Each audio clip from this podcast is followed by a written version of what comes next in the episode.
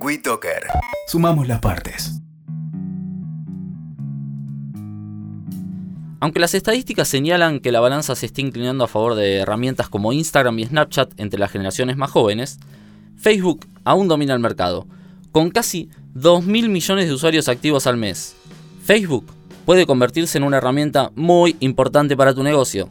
Sabes que sí, se puede convertir Guido en una herramienta más, más rentable también, ¿no? Porque Facebook además es como que nos da la visión y, la posibilidad de llegar a muchas, muchas personas. Entonces ahora voy a compartir eh, un par de tips para que las personas que nos están escuchando puedan usar Facebook a su favor.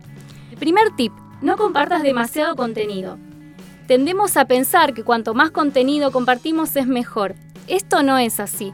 Publicar mucho contenido puede cansar a los seguidores. A ver, que a ellos les gusten nuestras marcas no quiere decir que esto tenga que ser consumido o que nos tengan que estar siguiendo todo el tiempo. Toda la información que publicamos no significa que les interese.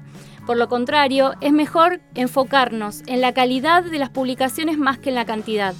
Como tip número 2, la cantidad de seguidores no es lo más importante. El número de seguidores es lo primero que miramos cuando ingresamos en cualquier fanpage. Sin embargo, ese número no representa la cantidad real de clientes cautivos que tiene la marca. Si hacemos un sondeo, ¿vos sabías, Guido, que el 40% es muy probable que ni siquiera sepan nada de nuestra marca? Seguro, seguro. Bueno, te sigo, te sigo y te voy a ayudar con un par de tips más entonces. Número 3.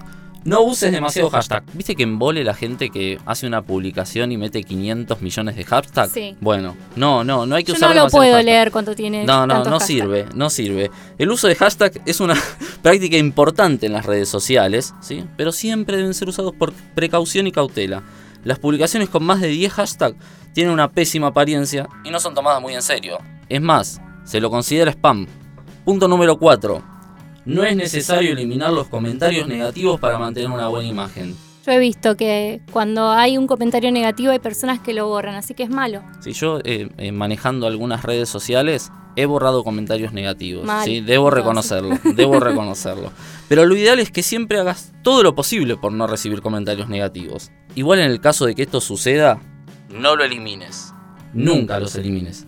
Simplemente responde a la altura de las circunstancias. ¿sí? Borrar un comentario, ya sea positivo o negativo, tiene mala prensa y genera desconfianza en los clientes. E incluso puede causar una repercusión mayor. 5. Potencia tu negocio con bajo presupuesto.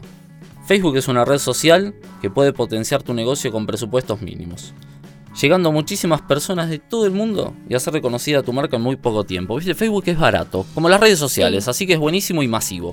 Y más si se hacen publicaciones de videos, inclusive. Los videos son mucho más rentables que las imágenes gráficas. ¿Por qué? Porque Facebook le compite a YouTube. Bueno, en conclusión, el marketing y la presencia en Facebook indudablemente están plenamente ligados al momento de alcanzar resultados, de aumentar el reconocimiento, la demanda e impulsar las ventas.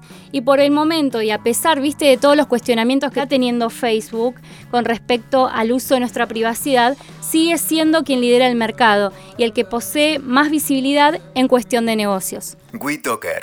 Sumamos las partes.